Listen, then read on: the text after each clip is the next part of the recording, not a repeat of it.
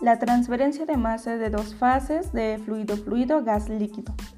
Un vapor soluble se absorbe de su mezcla con un gas inerte en un líquido en el que el gas soluto es más o menos soluble.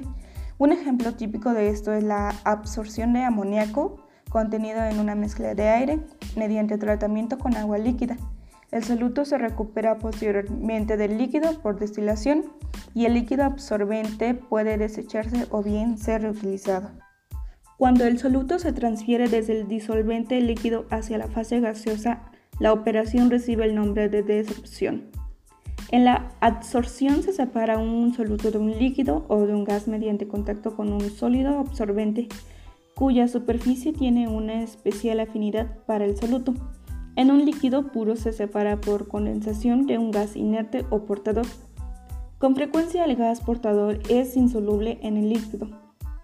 Ejemplos de la separación de vapor de agua del aire mediante condensación sobre una superficie fría y la condensación de un vapor orgánico, tal como el tetacloruro de carbono de una corriente de nitrógeno.